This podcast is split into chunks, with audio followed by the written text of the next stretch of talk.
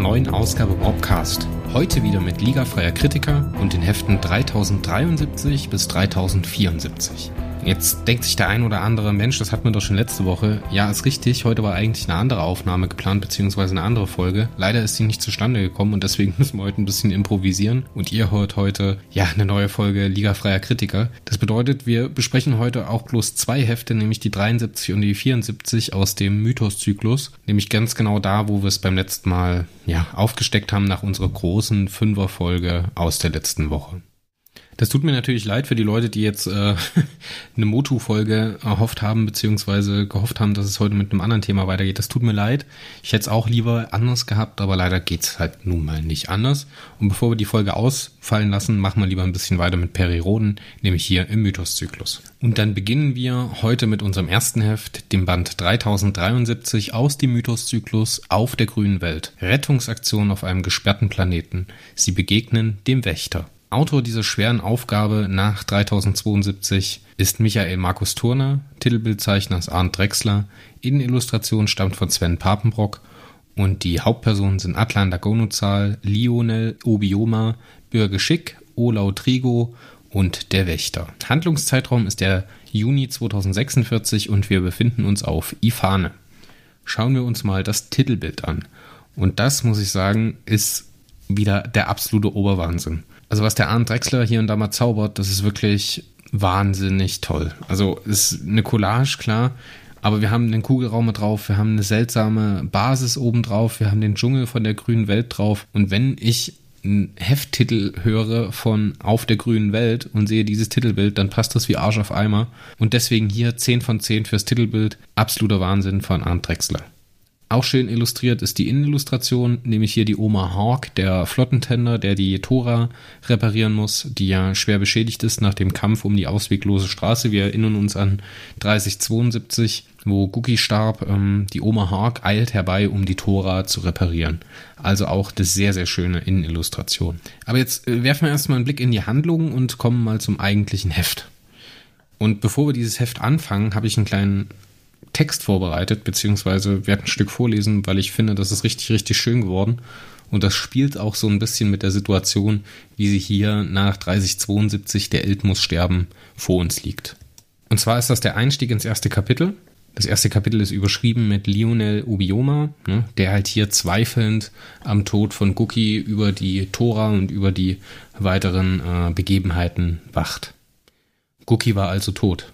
Ein Wesen, das die Jahrtausende überdauert und sich von einem verspielten Kindskopf zu einer der bedeutendsten Figuren der letzten Jahrtausende in der Milchstraße gewandelt hatte. Gestorben in einer beinahe banalen Auseinandersetzung, wenn man all die Gefahren in Betracht zog, mit denen der Mausbiber schon konfrontiert gewesen war. Und so zieht sich das durch das gesamte erste Kapitel. Und zwar begleiten wir hier den Lionel Obioma, der halt schwere Zweifel daran hat, ob und wie der Ild wirklich gestorben sein könnte.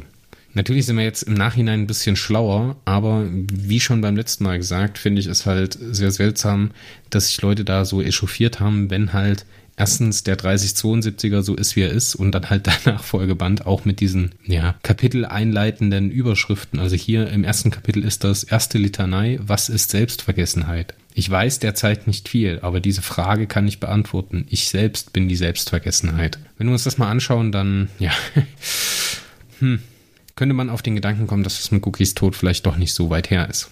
Aber was passiert eigentlich im Roman?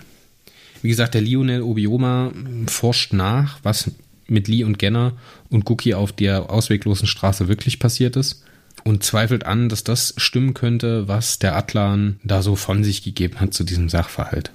Bei diesen Nachforschungen wird er von einem Postbi namens Kontapev unterstützt. Er findet aber eigentlich nichts heraus und damit lassen wir diesen Handlungsstrang auch erstmal beiseite.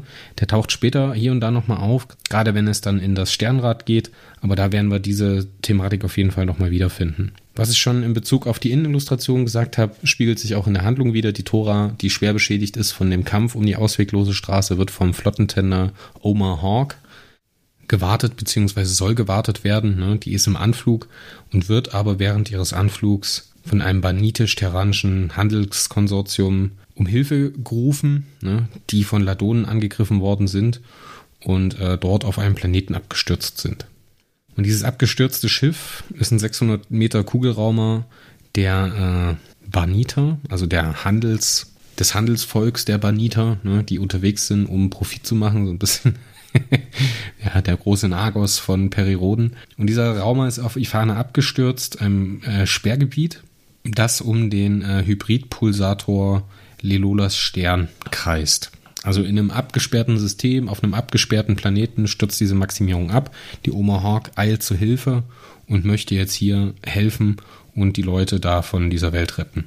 Und dieses Wartungsschiff, die Oma Hawk, führt mit sich einen kleinen, ja, Kugelraumer, der unten am Südpol der Halbkugel sozusagen angedockt ist. Und äh, dieses Schiff heißt Pai Tertiu und dieses Schiff wird jetzt losgeschickt, gemeinsam mit der Rodinerin Birre Geschick, äh, die die Außeneinsatzleiterin dieses Raumschiffs ist, um diese Evakuierung der Baniter ja, schnellstmöglich und bestmöglich abzuschließen. Und da dieser Planet Ifane einer sehr aggressiven Strahlung ausgesetzt ist, gibt es da eine sehr, sehr schnell, ja, auf der einen Seite wuchernden, aber auch mutierenden Flora und Fauna auf dem Planeten. Also die überwächst diesen diesen Raum der Banita recht schnell und auch die Frackteile, die äh, umherliegen, genauso wie die Handelscontainer, sind alle schon vom Planeten mehr oder weniger verschluckt. Aus dieser humanitären Hilfe, die man jetzt leisten möchte, um die Banita zu retten, wird relativ schnell und unangenehmerweise durch den äh, Chef der Banita, Anumon A3, eine ja, korrupte Sache. Ne? Der möchte nämlich, dass ein ganz spezielles Containermodul wegen wertvoller Fracht bevorzugt gerettet wird ne, und im Zweifelsfall halt auch über die Leichen von äh, Schiffskameraden hinweg gerettet wird, um äh, diese, das stellt sich dann später heraus, geschmuggelten Schwingquarze, also Hyperkristalle, zu bergen und äh, den Profit der Banita zu sichern. Und auf dieser Suche nach diesem Modul und nach äh, Besatzungsmitgliedern der Maximierung trifft die Schick und ihr Team auf den sogenannten Maracel Ntumi. Das ist eine Art Mensch, der auf diesem Planeten lebt, der sich aber an diese hoch ja, mutagene Strahlung und mutagene Außeneinflüsse des Planeten gewöhnt hat ne, und sich angepasst hat. Und der führt sie jetzt zu einer, naja, wie soll man sagen, zu einer Art, im Roman wird es, glaube ich, Zirkelburg genannt, so hatte ich es hier mir zumindest aufgeschrieben, und dort findet man recht schnell den sogenannten Guardia. Das ist der beschworene Wächter im Untertitel, der sich hier in dieser Zirkelburg versteckt und sozusagen, ja, der Paladin einer längst ausgestorbenen Spezies ist, die auf diesem Planeten mal aktiv gewesen ist und der jetzt hier das äh, Team von Bürgeschick prüft. Während das alles passiert, kommt es dazu, dass die Pai Tertiu herausfindet, dass sich in der Sonnenkorona ein äh, Raumschiff versteckt. Und wie es scheint, oder man vermutet das zumindest als Leser, löst dieses äh, Schiff eine erhöhte Strahlung dieses äh, Pulsars aus, was halt unter anderem darauf führt oder dazu führt, dass auf dem Planeten noch weitere äh, Lebewesen zugrunde gehen, aber halt auch die Anpassung und Mutation von anderen Lebe wiederum anderen Lebewesen noch schneller vonstatten geht. Der Guardia lässt die äh, Crew um Bill geschickt natürlich ein ne, und schützt sie vor diesem Niederschlag beziehungsweise vor dieser Strahlung und äh, erzählt auch, dass diese Zirkelburg, diese Anlage vor mehr als 70.000 Jahren gebaut wurde und zwar von den sogenannten Schenestern. Wer das ist und warum die da sind, ist ja eigentlich auch gar nicht so wichtig. Auf jeden Fall kommt es äh, im Anschluss dazu, naja, zu einer Art Zweikampf oder Wettstreit zwischen dem Guardia und der Bill Geschick weil der Guardia herausfinden will, ob die Terraner etwas mit dieser offensichtlichen und angemessenen Zeitschleife zu tun haben, die es in diesem äh, System da anscheinend gibt. Dieser Zweikampf endet in einer Tracht Prügel für Bürgerschick und führt dazu, dass der Guardia den Terranern glaubt und sie unschuldig für diese Zeitschleife hält. Soweit so gut. Der Naschadan taucht der, aus der Sonnenkorona auf und möchte die Oma Hawk angreifen, die jetzt aber von Begleitschiffen der eintreffenden Tora, die zum Beispiel Syke heißen, die Reginald Bull von der Liga der Tora entgegengeschickt hat. Und diese Begleitschiffe bekämpfen das Naschadan und vernichten es auch schlussendlich. Damit ist für den Guardia erstmal alles wieder gut. Die Terraner haben sich bewiesen und er gönnt den Terranern sozusagen freies Geleit mit den Banitern. Das heißt, er stellt sicher, dass die Baniter an Bord der, äh, oh Gott, dieses, dieses Schiff, Mensch, Das ist ein ganz furchtbarer Name, den man sich ganz schlecht merken kann. Jetzt muss ich gerade nochmal in meinen Notizen nachschauen. Genau, Pai Tertiu. An Bord dieses Schiffes kommen, um dann halt auch vom Planeten zu fliehen, um an Bord des äh, Wartungsschiffes bzw. des Tenders Omahawk zu kommen. Und während er das tut, rettet er das Einsatzteam auch noch von einer Art, ja, Wesen, das sich durch die, durch diese Runes der, der Gruppenangehörigen frisst. Ja, das ist dann halt so ein bisschen so ein Ding, ne? Das ist noch so eine künstliche, so eine künstliche Spannungsmoment, wo äh, der Guardia hier noch als Retter auftreten kann. Auf jeden Fall wird vereinbart, dass die Terraner sich in Zukunft für dieses freie Geleit von diesem System und gerade von Ifane fernhalten sollen, da sie das, was auf dem Planeten vor sich geht, nichts angeht. Ne? Es könnte natürlich eine schöne Brücke sein, dass man die Shenester nochmal später in einem anderen Zyklus oder mehrere Hefte später nochmal auftauchen lassen könnte. Der Roman endet auf dem Begräbnis von Guki, der halt in einem Sarg beziehungsweise dessen Leichnam in die Sonne des Planeten Tramp geschossen wird, also ähnlich wie Spock, der auf einem Planeten geschossen wird. Und dieser Stern, um den äh, Tramp kreist, wird in Zukunft oder ab diesem Zeitpunkt Plofres Stern genannt. Ne? Plofre ist der Iltname von Guki. Und dieses ganze Prozedere, diese Beisetzung des Ilts, das ist schon echt wow. Das, da hatte ich ein bisschen Pippi im Auge vielleicht. Weil eigentlich wusste ich ja schon, dass der Ilt weiterlebt. Natürlich habe ich gleichzeitig auch noch den, äh, den Kautarchenzyklus gelesen. Aber trotzdem, wie dieser Roman endet, ist der absolute Oberhammer. Und genauso wie äh, Michael Markus Turner am Anfang des Romans Zweifel am Tod des Ills generiert, schließt er den Roman folgendermaßen ab. Und ich zitiere wieder. Doch er kehrte nicht zurück. Der Tod des Mausbibers war unwiderruflich. Eine Epoche hatte ihren Abschluss gefunden. Obioma hatte gemeint, keinerlei emotionale Bindung zu dem Ild aufgebaut zu haben. Wie er plötzlich merkte, hat er sich geirrt. Seine Augen waren rot geweint sowie die aller anderen Mitglieder der zentrale Besatzung der Psyche. Cookies Sage war von einem Meer von Tränen in Richtung Plofres Stern geschwemmt worden. Nun war es zu Ende. Und das hat mich echt. Ich meine, ich wusste es ja eigentlich besser, ne? Aber trotzdem war das der absolute Wahnsinn, dieses Ende. Genau, ich hatte mich vorhin geirrt. Natürlich wird nicht jedes Kapitel jetzt eingeleitet mit so einem kurzen Zitat, sondern jedes Heft. Das heißt, ähm, diese Zitate, die ich euch am Anfang mit der Selbstvergessenheit vorgelesen habe, das gehört natürlich an Anfang von jedem Heft. Er macht so dieses Teasing so ein bisschen weiter. Es taucht auch eigentlich an Stellen auf, wo es gefühlt nie so richtig hingehört. Das werden wir auch später noch besprechen. Aber hier passt es ehrlich gesagt ganz gut, weil es halt noch so frisch ist. Kommen wir mal zum Fazit. Ich habe sehr viel gelobt über dieses Heft. Es gibt, ja, relativ wenig zu meckern. Ich, vielleicht hätte ich es gut gefunden, wenn dieser Anfang und dieses Ende, obwohl das hier natürlich so eine schöne Klammer ist bei dem Roman, zusammengeführt vielleicht besser gewesen wäre. Ich weiß es nicht. Das ist jetzt im Nachhinein natürlich immer leicht zu bemeckern, ne? aber ja, wer weiß. Das ist vielleicht so ein kleines Minus, was ich habe, dass diese Klammer so emotional abweicht von dem, was wir auf dem Planeten erleben. Aber was wir auf dem Planeten erleben, ist der absolute Oberhammer. Das ist, finde ich, die Blaupause für eine tolle Planetengeschichte und auch ein absolutes, ein absolutes äh, Alleinstellungsmerkmal für mich, ne, in der Qualität von Michael Markus Turner, der das halt gerade im Mythoszyklus mehrfach bewiesen hat, dass er sowas echt drauf hat, sich so eine einzelne Welt auszudenken.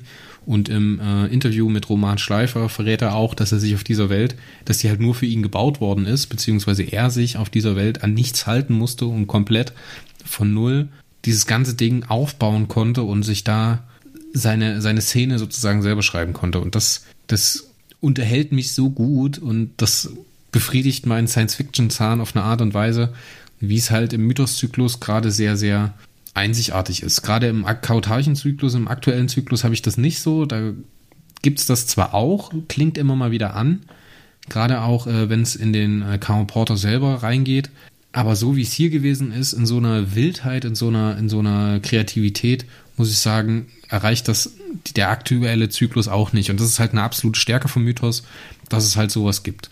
Die ganze Geschichte rund um die Baniter, die dort äh, abgestürzt sind und jetzt gerettet werden müssen, ist toll. Ja, es ist aber halt eigentlich nichts Besonderes. Das heißt, da würde ich vielleicht noch einen halben Punkt abknapsen.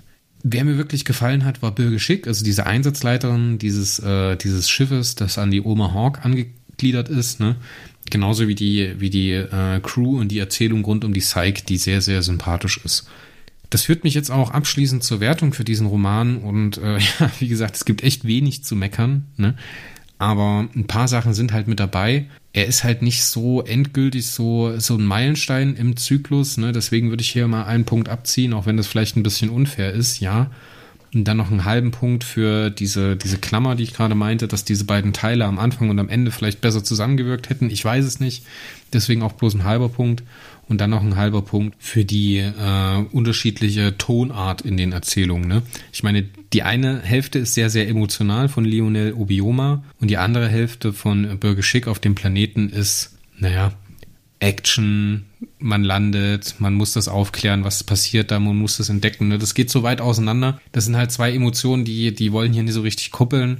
Und es fühlt sich halt wie drei Portionen an das Heft. Der Einstieg, der Mittelteil und das Ende. Alles für sich hervorragend, aber irgendwie kam es für mich nicht zu 100% zusammen. Deswegen gibt es für das Heft von mir eine nicht perfekte 8. Ne? Das ist zwar immer noch eine sehr, sehr gute 8, eine sehr, sehr stabile 8, ein sehr, sehr kurzweiliges Heft, aber trotz alledem gibt es halt diese kleinen Abzüge.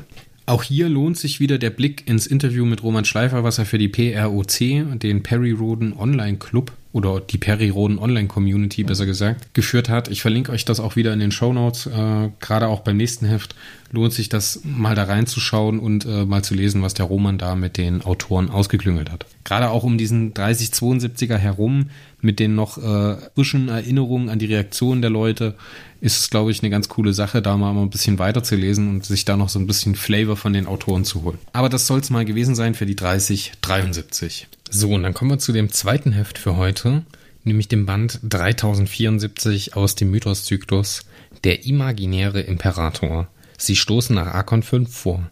Es ist ein Akt der Verzweiflung. Autor ist Uwe Anton, Titelbildzeichner Arndt Drexler, auch wieder sehr schön gewordenes Titelbild in Illustration von Sven Papenbrock. Erstmals erschienen ist das Heft am Freitag, dem 17. Juli 2020. Unsere Hauptpersonen sind Dancer, Schlafner, der Tarapsi und Hozarius. Handlungszeitraum ist der 18. bis 21. Juni 2046 neuer galaktischer Zeitrechnung. Wir befinden uns ja, eigentlich nicht in der Bleisphäre, sondern jenseits der Bleisphäre und wir werfen einen Blick auf das Titelbild. Das Titelbild ist wieder sehr toll gelungen, nämlich jetzt hier mit einem, äh, ich vermute mal, Balol-Schiff äh, oder ein Nahtschiff in dieser Eiform, ja. Es könnte auch, es könnte auch dieses äh, Schiff, ach Mensch, wie hieß das denn? Die Beilnot sein, also dieses modifizierte Schiff. Ja, sehr ungewohnte Form für Perioden für mich, ne? Ungewohnt das zu sehen. Ich finde es sehr, sehr schön umgesetzt, auch wie es in Szene gesetzt ist im Hintergrund. Mit dieser, ja, es, man sieht die Bleisphäre zwar nicht, aber man kann schon erahnen, dass es in der Farbstimmung gehalten ist. Also gefällt mir persönlich sehr, sehr gut und es erinnert mich ein bisschen an Portal, das Videospiel mit diesen kleinen Robotern, die eine ähnliche Form haben und auch nur so ein rot leuchtendes Auge. Die Innenillustration zeigt uns einen Naht, zumindest glaube ich das. Es sind drei Augen und eine Gusch, eine lang verknöcherte Hand mit Krallen. Ich wüsste jetzt nicht, was es sonst sein sollte. Ihr könnt mich natürlich gerne berichtigen, wenn es, wenn es falsch ist. In der Peripedia schreibt man auch, dass es ein Naht sein soll, aber die haben ja eigentlich einen Sichelkopf, also, na, komisch. also das Titelbild gefällt mir, wie gesagt, wieder sehr, sehr gut, aber lass uns mal nicht so viel über die Grafik reden, sondern ein bisschen mehr über den Inhalt, nämlich die Handlung. Das Heft hat's mir echt ultimativ schwer gemacht. Deswegen will ich in der Inhaltszusammenfassung mich auch mal in bester Mario Stars Manier an die Peripedia halten, weil diese ganze Sache um diesen Tennisplatz und mit diesem imaginären Imperium, was ich irgendwie abspalten will oder abhauen will durch die Bleisphäre, ganz ehrlich, es ist ein tierischer Humbug. ich habe ich, hab nie im Roman, ich habe keine einzige Minute im Roman verstanden, was der Uwe Anton eigentlich von mir will. Dann kommen auch noch die Barlols, mit denen ich nichts anfangen kann. Diese, diese komische Pseudo, also diese, nicht diese Pseudo, das ist falsch, diese Anti-Fähigkeit der Barlols. Also hier habe ich wirklich kaum den Fuß auf äh, den Boden bekommen. Aber ich lasse es einfach bei der Kurzzusammenfassung die ich aus der Peripedia heute mal klaue. Grüße an die Peripedia, ganz, ganz toll. Mit Hilfe der Kairaner wurde die Natsche Beilnot mit der Positronik der Blaise Pascal ausgerüstet. Der Tarapsi schmuggelt Dancer und Schlafner an Bord, als das Raumschiff in die Bleisphäre eindringt. Dort treffen sie Tormanak 1331, der ihnen erklärt, dass das Messing-Imperium genau wie die Kairaner die Flucht in das andere Universum hinter der Bleisphäre plant. Na, da kriegen wir schon den ersten Hinblick darauf, was mit der Bleisphäre los sein könnte. Sie ist sozusagen nicht eine Kugel, wo was drin ist, sondern es geht den Kairanern und dem Messing-Imperium darum, was jenseits dieser Bleisphäre sozusagen ist. Also nichts anderes als das Dioversum, glaube ich hier zumindest, obwohl ich das auch noch nicht ganz gerafft habe. Der Roman beginnt eigentlich mit Amakul Akfermi, der hier wieder aktiv ist um die Bleisphäre. Die Ladonen und Naz äh, ziehen weitere Schiffe zusammen, darunter auch diese modifizierte Beilnot. Ne? Und wir kennen ja aus den vorhergehenden Schilderungen, dass es halt eine Art Gezeitensystem gibt, wo es äh, eine Passage über Transition beziehungsweise Linearflug durch das Gebiet der Bleisphäre möglich ist beziehungsweise unmöglich ist, dass die ja, Raumschiffe dann verschwinden beziehungsweise schwer beschädigt nur ankommen. Aber diese ganze Handlung, ganz ehrlich, keine Ahnung. Also wirklich nicht. Das, ist, das war auch Quälerei für mich, das zu lesen. Was heißt Quälerei? Das hat einfach keinen Spaß gemacht. Und wenn man dann so einen flüss, flottflüssigen Roman wie jetzt den Vorgänger, den 3073er, im Nacken hat, was halt eher so meine Kragenweite ist. Klar hat das jetzt hier nicht den Impact auf den Zyklus, die 3073. Dafür die 3074 natürlich schon, weil hier sehr, sehr viel offenbart wird. Ja, hm ich weiß jetzt ehrlich gar nicht, gar nicht, was ich mit diesem Heft noch großartig anfangen soll und was ich euch darüber noch erzählen soll. Man hat wieder diese, diese Rückbesinnung auf die Blaise Pascal, auf dieses aufgetauchte, verschollene Multiversen-Raumschiff, ne, was durch die Universen springt. Wir erinnern uns mit der, mit dem Beginn des Posizits, was sich da abgesetzt hat und was dann auf dieser anderen Welt unterwegs gewesen ist und dann halt wieder zurückgekehrt ist. Diese, diese Schiffspositronik hat man auf die Beilnot eingepflanzt. Ja, auf jeden Fall, als dieser Traumanak 1331 diesen äh, Dancer und Schlafner und dem Tarapsi diese ganzen Infodrops gibt, diese Infodumps, was jetzt jenseits der Bleisphäre ist und wie dieses Messing-Imperium, dieses, dieses äh, schwarze Loch im Zentrum von äh, M13, also Zarak Tusan, als Informations- oder Datenträger nutzt, kommen dann halt auch Ma Naz und äh, Ach, jetzt fällt mir gerade auf. Natürlich kann das hinhauen mit dem Naht. Ich hatte irgendwie an die Marx, an die Methanatmer gedacht. Aber ja, mein Gott, könnte er sein. Sorry, Noobfehler. Tut mir leid, ich habe ein bisschen den Faden verloren. Also als dann diese Nats auftauchen, muss man, muss man dann ganz schnell fliehen und äh, man bekommt dann noch mit vom Tormanak, dass diese Beilnot eigentlich während dieser Transition zerstört wird und dass der Tarapsi und die beiden Agenten nur mit allerletzter Not von diesem Beilnotraumer entkommen können um dann im äh, Weltraum zu stranden, mehr oder weniger, und äh, zu gucken, wie man dann dort wegkommt. Oh boy, was für ein Roman. Aber kommen wir mal zum Fazit. Also, wenn es jetzt alles so ein bisschen zusammenhangslos im, im Handlungsteil rübergekommen ist, dann ist, äh, spiegelt das relativ gut meine Leseerfahrung wieder. Ich finde, dieses, diese Periodenserie hat halt zwei Pole zwischen die sie, der sie immer wieder hin und her pendelt, halt sowas, was zum Beispiel die 30, 73 macht, ne? Und das halt, dann halt so Sachen, wie es die 30, äh, 74 dann so macht. Es gibt durchaus ähnliche Situationen oder für mich vergleichbare Leseerfahrungen, die aber einfach besser aufgehen. Ne? Also ich kann mich an beiden Polen gut aufhalten, aber es gibt natürlich auch äh, Action-Geschichten oder Science-Fiction-Geschichten nach dem 73er Motiv, die mir halt nicht so schmecken. Das ist jetzt äh, alles sehr diplomatisch ausgedrückt dafür, dass mir dieses dieser Roman recht wenig gefallen hat und halt teilweise wirklich albern war. Also gerade auch mit den Tennisplätzen, das hat so für mich überhaupt nicht zusammengepasst.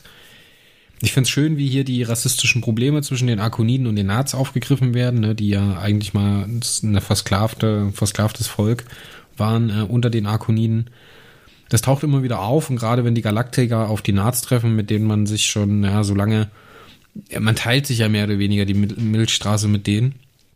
Aber die einander kennenlernen und ein Vertraut, ein Vertrautheitsgefühl zwischen diesen Spezies existiert halt nicht. Ne? Die Nats sind immer noch eine Art, ja, es fühlt sich fast an wie ein Erstkontakt, weil man halt ganz viele Sachen von den Nats erst lernen muss. Ja, das ist vergleichbar, wenn ein Föderationsmitglied auf einen Remaner trifft, anstatt einen Romulaner. Von denen weiß man halt auch sehr wenig und sie sind einem sehr, sehr fremd dieser ganze Einstieg auf die Ballnord, also jetzt nicht als äh, Marco Akfermi da diese Raumschiffe auftauchen sieht, sondern als Dancer und Schlafner mit dem Tarapsi auf die Ballnord wechseln und dort äh, erkunden, was da jetzt eigentlich passiert. Da habe ich mich überhaupt nicht zurechtgefunden. Also da hatte ich noch mehr Fragezeichen im Kopf, als ich das gelesen habe. Ich finde es nett, dass der Robotregent äh, erwähnt wird und dass halt auch äh, Dancer und Schlafner in bester Periroden-Manier da Beutetechnik an sich bringen wollen, nämlich dieses neue Transitionsantrieb oder Triebwerk, was halt ermöglicht, äh, in solche Situationen wie die Bleisphäre einzudringen. Ich finde es gut oder was positiv anzurechnen ist dem Roman, wie er über seinen Verlauf halt diese ganze Handlung rund um M13 nochmal in aller Kürze zusammenfasst. Das ist wirklich aller Ehren wert und passt halt sehr kompakt da rein. Das muss man wirklich mal auf der Habenseite betonen, dass das sehr, sehr gut funktioniert. Es sind auch noch andere ähm, Aspekte, die mir gut gefallen haben. Es ist jetzt keine tolle Situation oder sowas, aber ich finde es halt alle Ehren wert, dass man es tut. Und zwar, dass man halt so ein bisschen vergisst, dass halt nicht nur die Terraner ihre Heimat verloren haben, ne, sondern halt auch Arkoniden und Nats zum Beispiel, die halt auch in dieses Arkon-System eigentlich gehören und die ihre Wurzeln, die ihre festen moralischen Bezugspunkte, wenn man das jetzt an Regionen oder, oder an Planeten bindet, halt in diesem, in dieser Bleisphäre verloren haben. Ne? Und für die ist dieses Märtyrium ja mindestens genauso lang, natürlich sogar länger als das der Terraner. Ne? Natürlich hat man jetzt hier nicht dieses Theodium, das hat natürlich auch wieder einen Grund, warum das so ist. Da werden wir später noch im äh, Zyklus drauf eingehen. Aber das finde ich hier ehrlich gesagt alle Ehren wert, dass man halt auch dieses Problem, was der Mythoszyklus so ein bisschen mitbringt, okay, was passiert mit uns, wenn die Heimat einfach weg ist, wenn, wenn Terra nicht mehr da ist, wenn dieser feste Bezugspunkt in unserer Geschichte, in unserer Kultur halt einfach wegfällt, was passiert dann? Das wird wie gesagt, später noch zum Thema und da bin ich sehr, sehr gespannt drüber, das in den Romanen noch zu verfolgen. Ähm, was das aber im Genauen bedeutet, will ich euch jetzt natürlich noch nicht spoilen. Auf der einen Seite mag ich diesen Roman, weil dieses Thema Bleisphäre sehr, sehr interessant ist. Gleichzeitig ist das aber auf eine Art und Weise verpackt, wie es mir halt überhaupt nicht taugt. Also wie gesagt, das kann ich, das muss ich nochmal ganz, ganz stark betonen. Das ist halt stark subjektiv geprägte geprägtes Fazit, was ihr jetzt hört, klar, ne? aber diese albernen Tennisplätze, das hat mich so gestört. Das hat mich so gestört, dass ich irgendwie diesen, diesen ganzen Roman mh, hm, so ein bisschen auch verdrängen möchte. Ne? Ich will da nicht dran denken, weil halt der Rest in, in dieser Handlung da so gut passt. Aber egal. Kommt.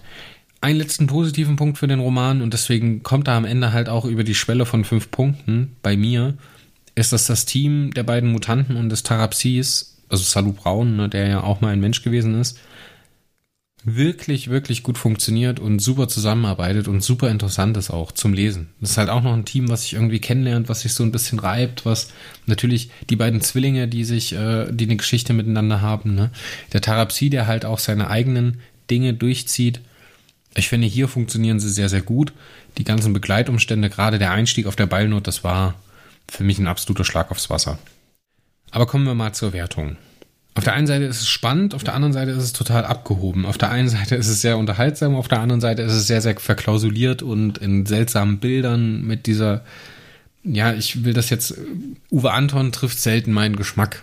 Auch was die Wortwahl angeht. Er, er verkörpert so in seiner Wortwahl und Art zu schreiben teilweise, ne, geht an anderer Stelle umso besser auf bei Uwe Anton. Für mich so das, was was mich früher so an Periroden abgestoßen hat, beziehungsweise was verhindert hat, dass ich früher in die Serie eingestiegen bin. Und das führt halt dazu, dass dieser Roman sich unter dem Strich bloß durch die starken Charaktere und ähm, die eigentlich interessante, interessante Handlung, die es hat, ne, was jetzt mit dem Messing-Imperium passiert, über diese magische Fünfergrenze hebt und am Ende von mir eine 6 von 10 bekommt. Es ist ein okayer Roman, ne, den bestimmt viele Leute, die Uwe Anton gerne mögen oder diese Art von Roman gerne mögen, ähm, sehr, sehr schätzen werden. Wie gesagt, für mich ist das halt einfach nix. Vielleicht liegt es auch daran, dass ich noch nicht so viele Hefte gelesen habe, aber ich bin mir fast sicher, dass es vielen, vielen Leuten genauso geht wie mir. Ich finde, diese Folge hat uns zwei Hefte zusammengebracht, die halt für zwei Arten von Periodenheften stehen, wie sie mir auf der einen Seite gefallen, auf der anderen Seite eben nicht. Ne? Natürlich ist es ein bisschen Hit or Miss und der eine Typus kann auch bei mir mal daneben gehen. Das passiert natürlich auch. Aber ich finde, diese beiden Romane passen so gut zusammen in einer Folge, weil sie halt so zwei Pole beziehungsweise zwei Gegensätze bilden. Im Nachhinein muss ich sagen, dass ich diesen Abschnitt vom Zyklus sehr, sehr gefeiert habe, beziehungsweise sehr, sehr viel Spaß hatte, so als Gesamtpaket beim Lesen, weil ich da halt wie, erstens wie im Rausch durchgepflügt bin und dann halt am Ende gar nicht erwarten konnte, wie man dann halt das Sternrad erobert. Und da begeben wir uns jetzt auch in großen Schritten drauf zu, wenn wir in der nächsten Folge sprechen über die Hefte ab 3057, nämlich die Warnung der Signaten. Dann auch wieder von Uwe Anton. Ne? Ist jetzt natürlich ein bisschen unglücklich, dass man hier diesen Doppelband vom Autor, äh, dass ich das so mache, dass ich diesen Doppelband vom Autor teile.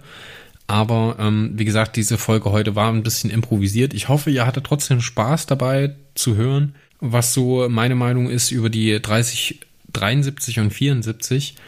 Und ich hoffe, dass wenn ihr eine andere Meinung habt, gerade zum 74er als ich, dass ihr mir das mitteilt. Und vielleicht kann mir auch jemand mal erklären, was es jetzt mit der Bleisphäre eigentlich auf sich hat und wie das halt hinten raus auch aufgeht. Ich bin vielleicht auch einfach zu faul, das in der Peripedia nachzulesen. Aber wie gesagt, ich freue mich auf euer Feedback. Gerne euer Feedback über die Social Media Kanäle auf Instagram, Facebook, Twitter.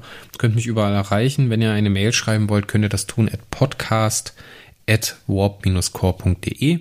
Die E-Mail-Adresse nochmal zu mitschreiben, podcast at warp-core.de. Ich schreibe die auch jedes Mal unten in die Show Notes mit rein.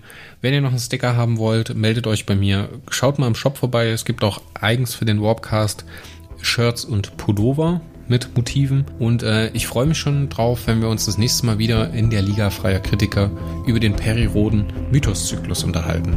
Ich war Chris, das ist der Warpcast und bis zum nächsten Mal.